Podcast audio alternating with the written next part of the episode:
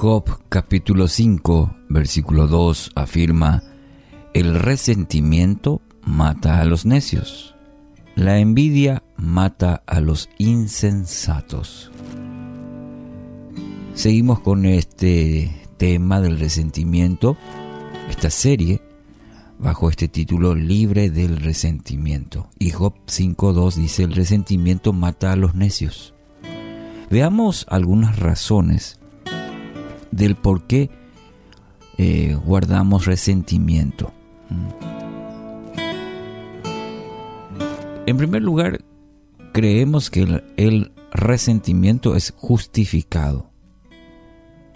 Creemos que está bien el hecho de estar molesto con, eh, con esa persona, que por el daño causado es normal que se sienta cierto eh, enojo. Pero esto también muchas veces nubla nuestra forma de, ver las cosas e incluso a la persona, apuntando solo a la ofensa. Y con eso hay que tener cuidado, cuidado de justificar el enojo, el, resentimiento.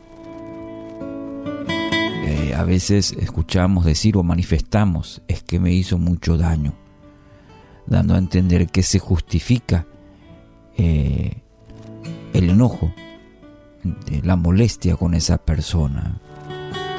Por otro lado, también creemos que nos hace superiores, señalando la ofensa, el error de la otra persona, nos lleva a una actitud de superioridad, creyendo que nosotros nunca actuaríamos de la misma manera. E incluso lo, decimos también. ¿eh? Yo jamás haría eso. Cuidado. Mucho cuidado. A veces somos muy hábiles y prontos para señalar. Y cuando nos toca a nosotros, nos justificamos. Entonces, eh, el hecho de creerse superiores es importante. Con humildad, reconocer también que todos somos falibles. Otro aspecto, nos gusta llevar un registro de ofensas. y esto, esto es interesante cómo, cómo funciona. ¿Por qué? Y porque eh, sirve como un mecanismo de defensa el ser humano el hecho de, de anotar la ofensa.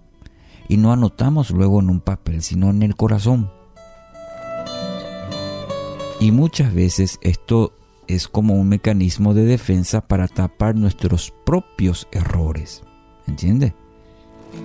El hecho de maximizar los errores de los demás para no exponer los propios. Cuidado. Entonces, una persona que siempre está señalando o engrandeciendo los errores de los demás, probablemente es para evitar que se vean los propios o el de uno. Otro aspecto, creemos que el resentimiento es buen aliado.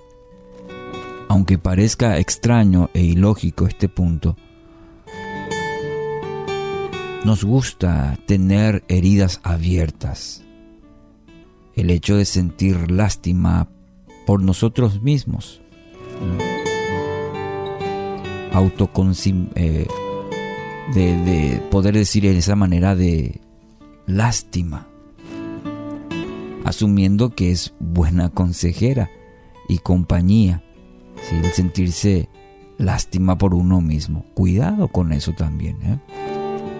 El resentimiento no es buen aliado, definitivamente.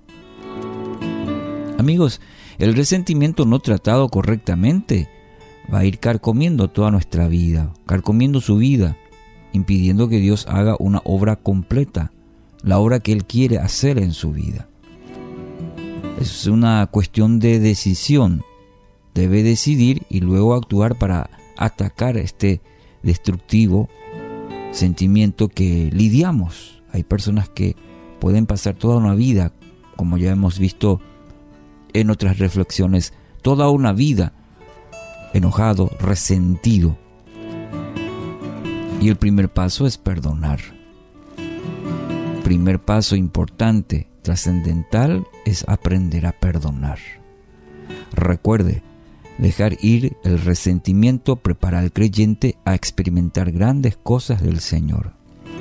El hecho de aprender a perdonar, lo hemos visto y lo he mencionado esta semana, eh, justamente lo que estamos recordando en esta semana es la, la muestra del perdón, del mayor perdón, cuando uno da todo, inclusive su vida misma, perdonando.